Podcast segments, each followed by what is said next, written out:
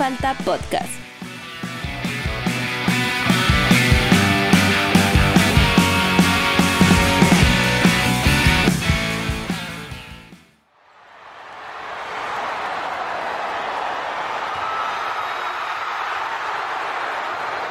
La chicharra que decreta el término del partido se ahoga entre los gritos del Coliseo del Pueblo de Cali. Es el final del Mundial de Futsal Colombia 2016 y tras un emocionante encuentro, la selección argentina vence 5-4 a Rusia y se consagra campeona del mundo por primera vez en su historia. Es una hazaña para el país que, a primera vista, parecería una sorpresa contra todo pronóstico en un torneo junto a las mayores potencias del deporte. Sin embargo, esta Copa del Mundo no sería sino la coronación de un viaje de más de 50 años que llevó al futsal argentino desde el amateurismo hasta lo más alto de la elite mundial y que, irónicamente, aún no llega a su destino final. En este capítulo de Sexta Falta Podcast haremos un recorrido por la historia del futsal en Argentina para conocer cómo la selección albiceleste levantó la Copa del Mundo y consiguió así su primera estrella.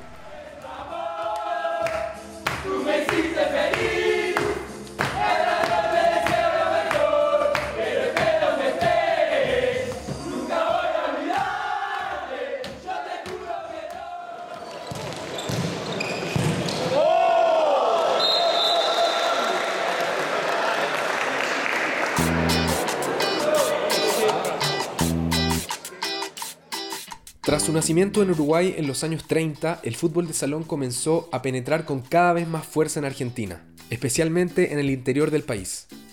Por su cercanía geográfica con Brasil y Paraguay, que ya tenían un importante desarrollo del deporte, provincias como Corrientes, Misiones y Formosa fueron las primeras en entrar en contacto con el futsal. Para mediados de los 60, el deporte ya era parte del nutrido entramado de clubes sociales y deportivos de los barrios argentinos, y Rosario comenzaba a consolidarse como una de las zonas más fuertes en su práctica con Newell's Old Boys y Rosario Central a la cabeza. Vicente de Luise fue justamente parte de esas primeras generaciones de jugadores rosarinos. Yo empiezo a jugar oficialmente en el año 1976, pero previo a eso ya había un desarrollo de lo que eran los torneos locales, los campeones de cada, de cada región, de cada provincia, se juntaban en un lugar y jugaban un campeonato todos contra todos. El histórico entrenador argentino comenzó su carrera en el futsal como jugador en Newells, que competía en los torneos provinciales y nacionales organizados por la Confederación Argentina de Fútbol de Salón, CAF. La CAF fue la primera entidad encargada de dirigir el futsal en Argentina y está actualmente afiliada a la Asociación Mundial de Futsal, que reemplazó a la extinta Federación Internacional de Futsal FIFUSA. La FIFUSA fue a su vez fundada por la primera organización internacional del deporte, la Confederación Sudamericana de Fútbol de Salón. Nacida en 1965, la Confederación organizó ese mismo año el primer Campeonato Sudamericano de Fútbol de Salón, en Asunción, Paraguay, donde participaron Brasil, Uruguay, Argentina y el mismo local que terminó quedándose con el primer lugar. Desde el comienzo, la falta de recursos fue uno de los principales problemas para el futsal argentino. De Luise, que viajó junto a la selección a Colombia para el Sudamericano de 1979, recuerda así esos años. O sea, en Colombia algunos jugadores no tuvimos que pagar el pasaje. Otro aparecía, a lo mejor lo de Tierra del Fuego, el Estado provincial le pagó. Había una financiación compleja, digamos. Y lo mismo pasaba con los campeonatos argentinos. O sea, o por ahí te tenía aquí a jugar un campeonato argentino a, no sé, a Mendoza. Y sí, ahí ya la asociación rosarina pagaba, juntaba los recursos pero para los campeonatos internacionales era un poco más difícil. O vendíamos rifa, o hacíamos asado, había los jugadores, hacíamos comida y se juntaba el dinero de alguna manera así. Y si no, la diferencia teníamos que poner nosotros. El torneo sudamericano organizado por FIFUSA continuó jugándose de manera irregular hasta 1989 y fue ganado 10 veces consecutivas por Brasil, que con décadas de ventaja en la práctica del futsal ya era una de las potencias mundiales. Para Argentina, las distancias con países así eran simplemente irremontables. No, inalcanzable, lo, veíamos inalcanzable. En Brasil se jugaba más y se jugaba mejor. O sea, el, brasileño era, era, muy completo técnicamente. Y de hecho, el, futsal prácticamente empezó Brasil en la década del 50. Te llevaban 20 años de jugar, de diferencia. Y eso no lo podés achicar. Esa brecha también se vio reflejada en los primeros campeonatos mundiales de la FIFUSA, en la primera edición, el 82 en Brasil, la albiceleste terminó séptima entre 10 selecciones. El 85 en España, logró disputar el partido por el tercer lugar, pero terminó goleada 10-3 ante Paraguay.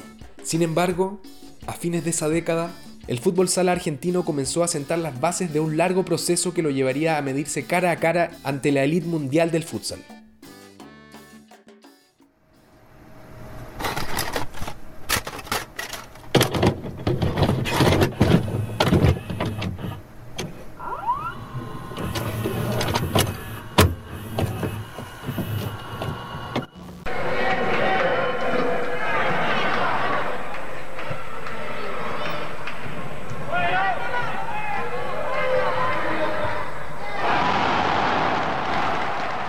Corría 1986 y la Asociación de Fútbol Argentino, AFA, estrenaba su primer torneo de futsal integrado por los clubes afiliados a la institución y con Boca Juniors y River Plate como algunos de los grandes nombres de entre los 14 equipos participantes.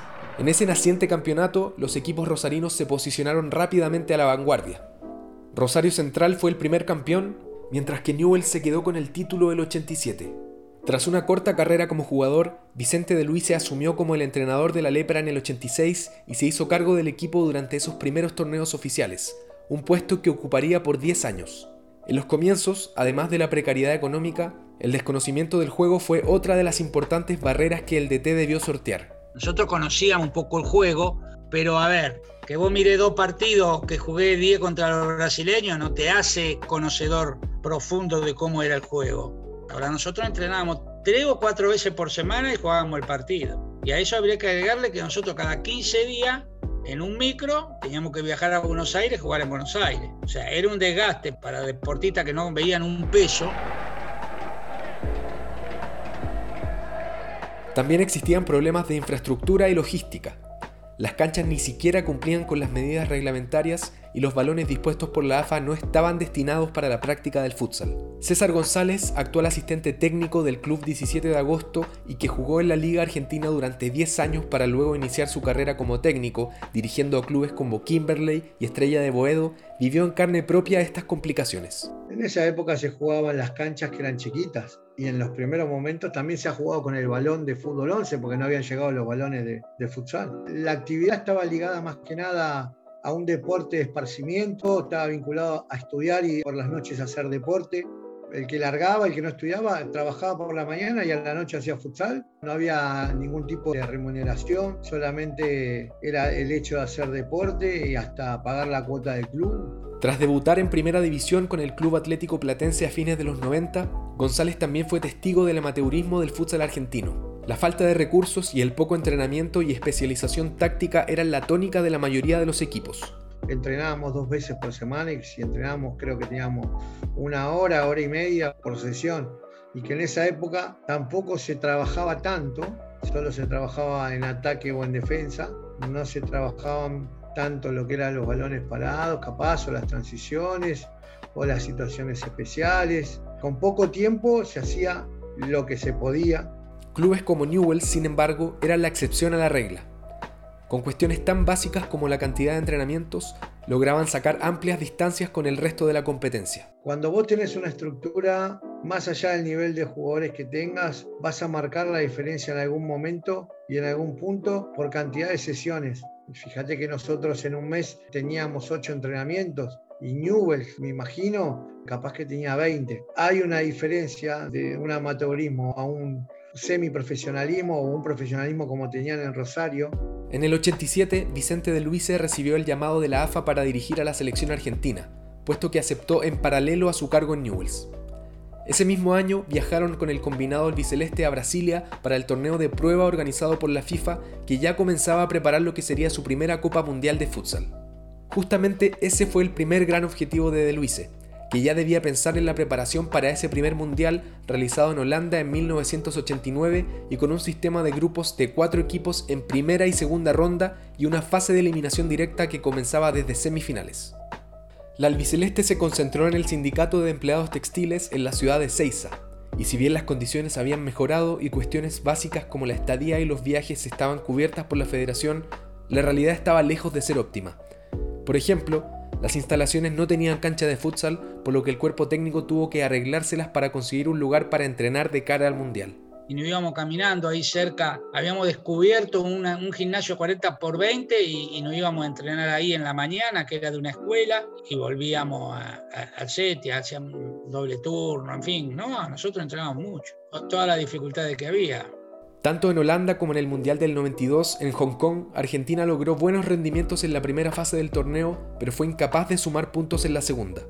Pese a los esfuerzos por tener un equipo competitivo, de Luis se admite que con una nula planificación de mediano o largo plazo, este era el techo de la selección en ese entonces. Yo creo que hicimos lo máximo que se podía aspirar. No había desarrollo, no había competición, no había partido amistoso. Nosotros vamos a Hong Kong jugando un partido amistoso con la selección rosarina, nada más. Pasaban cuatro años y bueno, no hacía nada con la selección. Pero se entrenaba mucho. Cuando llegaba la convocatoria para el Mundial, nosotros entrenábamos, pero no teníamos con quién competir. Desde su creación, el campeonato AFA fue decayendo paulatinamente el número de participantes se fue reduciendo y el formato original de torneo anual en dos ruedas se volvía insostenible.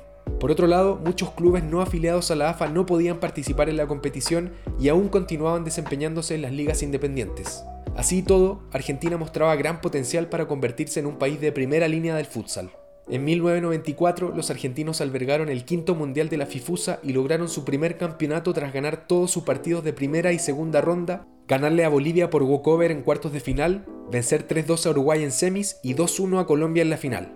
No obstante, este rendimiento no pudo ser ratificado por el equipo de la AFA en el Mundial FIFA España 96, donde la albiceleste, dirigida ya por Fernando Larrañaga, solo sumó 4 puntos en el grupo B y no logró avanzar a la segunda fase del torneo. Un cambio era necesario, y este llegó a fines de esa década. En 1997 la AFA tomó una decisión que sería crucial para el futsal argentino. El campeonato se abrió a los clubes no afiliados, 30 equipos se inscribieron, se creó la segunda división y se instaló un sistema de dos torneos por año de apertura y clausura. De acuerdo a Vicente de Luise, que en el 98 ya dirigía a River Plate, la llegada de los equipos de las ligas independientes elevó el nivel del campeonato y le abrió las puertas a instituciones con un largo recorrido en el futsal. Nosotros impulsamos mucho la apertura a clubes que no sean de fútbol. Permitir que puedan jugar los clubes como Pinocho y 7 de agosto, América del Sur, porque había dos o tres factores importantes. Primero, en Buenos Aires el futsal no era fuerte. Y los clubes de barrio de Buenos Aires, más que nada regidos por la otra liga, por la Liga Independiente eran más fuertes que los clubes de fútbol. Esta reforma de la Liga AFA permitió tener un campeonato más estable, competitivo y atractivo. Un gran contraste en relación a sus ediciones anteriores. Nosotros jugamos en el 89, en el 90 torneos de 8 equipos. El torneo te duraba, era 7 partidos y 7 partidos y se te había terminado. Eso vos lo jugabas en 2 o 3 meses. Entonces, los cuatro primeros iban a semifinal y final con partidos de ida y vuelta. Eso estiraba un poco más el campeonato pero ya en el 98, en el 93 había mucho equipo, apareció la segunda división. Sumado a esto, proyectos deportivos como el de Newells ya habían sentado una referencia para los demás equipos. Pese a que la Lepra solo conquistó dos campeonatos, el 87 y el 94, César González asegura que la organización instalada en ese club a partir de comienzos de los 90 marcaba la pauta para la profesionalización del deporte. Vicente Beluise en Newell tenía un equipo con una estructura muy profesional, tenía dos jugadores o tres jugadores contratados de Brasil, y jugaban en el estadio de Newell, la cancha llena, que para todos era, era gratificante pisar y jugar en, ese ambiente.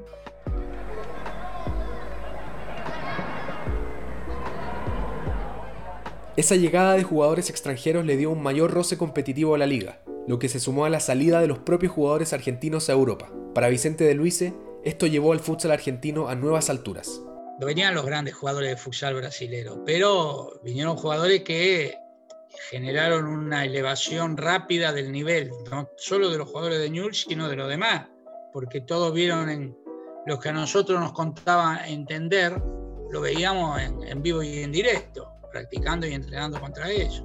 Y en el año 98, 97 empieza a haber un éxodo de jugadores argentinos en la liga italiana. Paradójicamente, esta elevación del deporte se daba mientras las condiciones económicas de la Liga AFA aún estaban lejos de un profesionalismo real.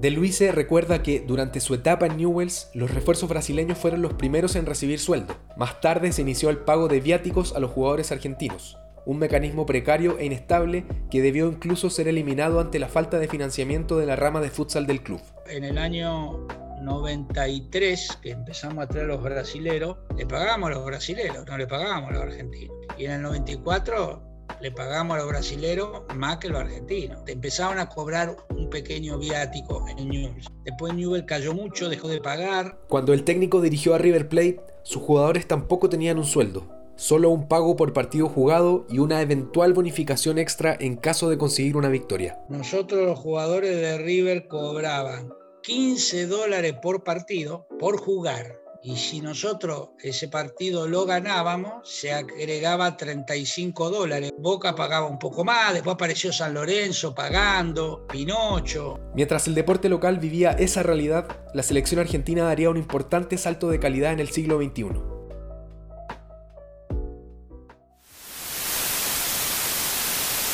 Grito de victoria, grito de campeón. Hablamos de los chicos del futsal que dieron esta primer gran alegría a nuestro país. Por primera vez la Argentina se consagró campeón mundial de futsal, fútbol salón. Ocurrió en Cali, le ganó a Rusia 5 a 4. Jornada histórica porque Argentina se consagró campeón mundial de futsal. Tras un rendimiento discreto en el Mundial de Guatemala 2000, sumando solo 3 puntos en la segunda ronda, el combinado albiceleste conquistó la primera Copa América de futsal de la Conmebol, celebrada el 2003 en Paraguay. El equipo dirigido por Fernando Larrañaga logró así el primer título FIFA del futsal argentino e hizo historia en el cuadrangular final del torneo al derrotar 1-0 a Brasil, su única victoria ante la verde amarela hasta esa fecha.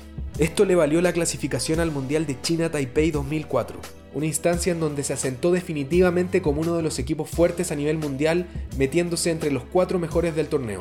Tras perder solo un partido entre la primera y la segunda ronda, la ilusión de obtener un puesto en el podio se esfumó tras derrotas 7-4 ante Italia en semis y ante Brasil en el partido por el tercer lugar. Así y todo, este cuarto lugar era uno de los mayores logros en la historia de la selección argentina y comenzaba a mostrar los frutos del largo proceso de desarrollo que venía teniendo el deporte en ese país. De esta manera, los albicelestes se consolidaban como uno de los mayores exponentes del futsal sudamericano. En la Copa América 2008 en Uruguay obtuvieron el tercer lugar, el 2011, como locales, cayeron en la final ante Brasil. Y el 2015, en Ecuador, alcanzaron su segundo campeonato luego de vencer a Paraguay en la final, lo que ya era su tercer título a nivel Conmebol, puesto que el 2012 habían ganado las primeras eliminatorias sudamericanas jugadas en Brasil. En las siguientes eliminatorias, celebradas en Paraguay el 2016, Argentina logró el subcampeonato tras perder la final contra los brasileños. Esto les dio la clasificación al Mundial jugado en Colombia ese mismo año, una cita a la que llegaban como una selección fuerte, pero sin haber destacado en las ediciones anteriores de Brasil 2008 y Tailandia 2012. Con ese cartel, el equipo dirigido por Diego Justosi se quedó con el primer lugar del grupo E con victorias ante Kazajistán e Islas Salomón y un empate contra Costa Rica. En octavos de final vencieron a Ucrania por 1 a 0 y en cuartos igualaron su mejor marca con una goleada 5 a 0 ante Egipto. Ya en semis, una sólida victoria 5-2 dejó en el camino a Portugal lo que les valió la opción de conquistar el título en la final contra Rusia. En ese partido definitorio, Argentina debió remontar luego de que Rusia se adelantara con gol de Eder Lima. El empate fue casi inmediato, obra de Alamiro va por aquí. Poco antes del término del primer tiempo, Leandro Cusolino adelantó al albiceleste convirtiendo una sexta falta, pero al minuto de la segunda mitad Eder Lima repitió para poner el 2 a 2 transitorio. Con un doblete de Alan Brandi y un tanto de Constantino Vaporaki, Argentina se puso a 5 a 2 y quedó a 1 minuto 40 de alcanzar su primera estrella. Pero el partido no estaría exento de dramatismo. Dmitry Lixov le dio esperanza a Rusia con el descuento 5-3 y con 19,6 segundos en el reloj, Eder Lima convirtió un penal largo para dejar todo en un final de infarto. Argentina aguantó la última arremetida rusa y el festejo se desató tras conseguir el primer título mundial en la historia del país. Creo que llevé en estos dos años y medio a todo el mundo al límite y mira, el límite nuestro es, eh, es ser campeón del mundo y capaz seguir siéndolo. Si realmente no aprovechamos este momento sería un suicidio total. Yo cuando llegué acá no escuchaba otra cosa que no se puede, no se puede, no se puede, no, no se puede, porque esto, no, no se puede que lo otro, y el que está acá cerca mío lo sabe muy bien. En la vida todo se puede, creo que nosotros demostramos que, que se puede, así que ojalá que ese mensaje se expanda para todo el país. Pese a la emoción de un logro de esta magnitud, reflejada en las palabras del técnico Diego Justosi minutos después de haber conseguido el título, ese primer campeonato mundial no fue una sorpresa para los que conocían de cerca al futsal argentino. César González asegura que este título venía fraguándose desde hace tiempo, con un esfuerzo mancomunado entre clubes y selecciones nacionales.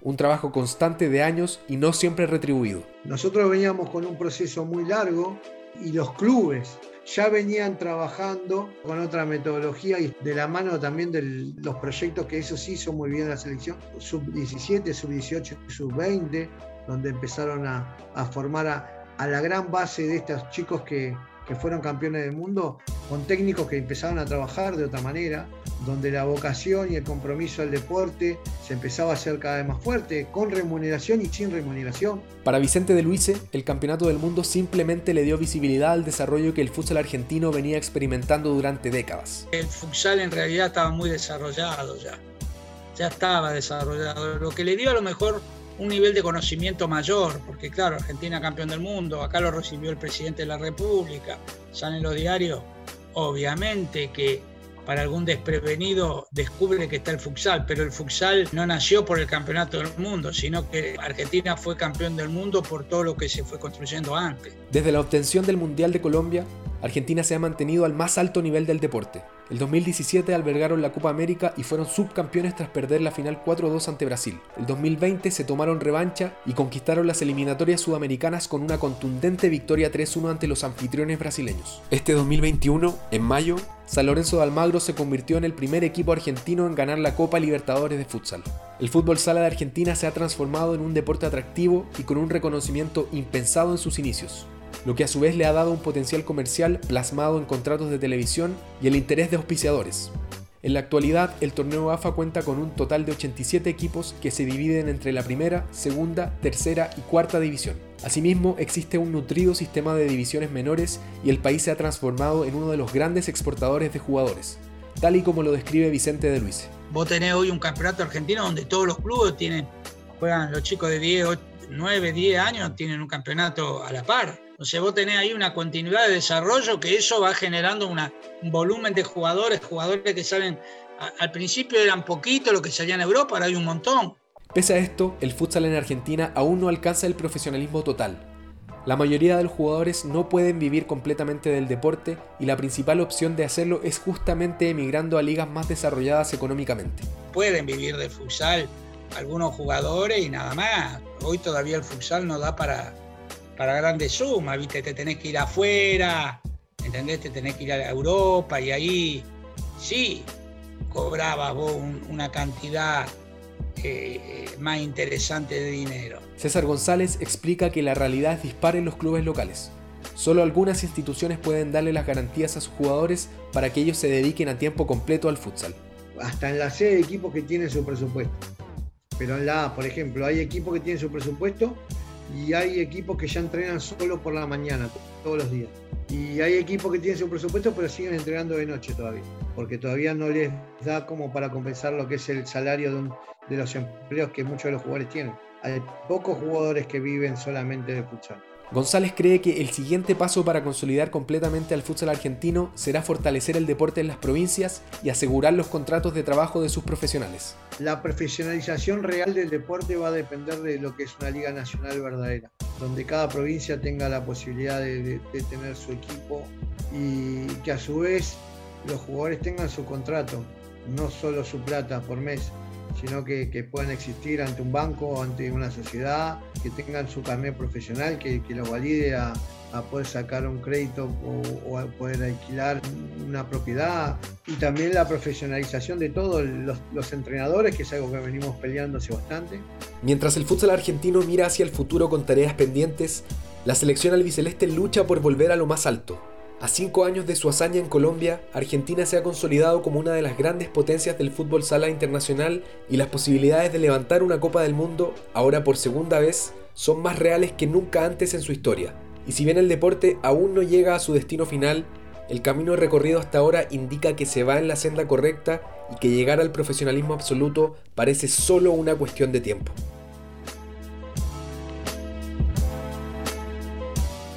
Si les gustó este podcast, los invitamos a suscribirse para poder recibir todo nuestro contenido disponible en todas las plataformas de podcast.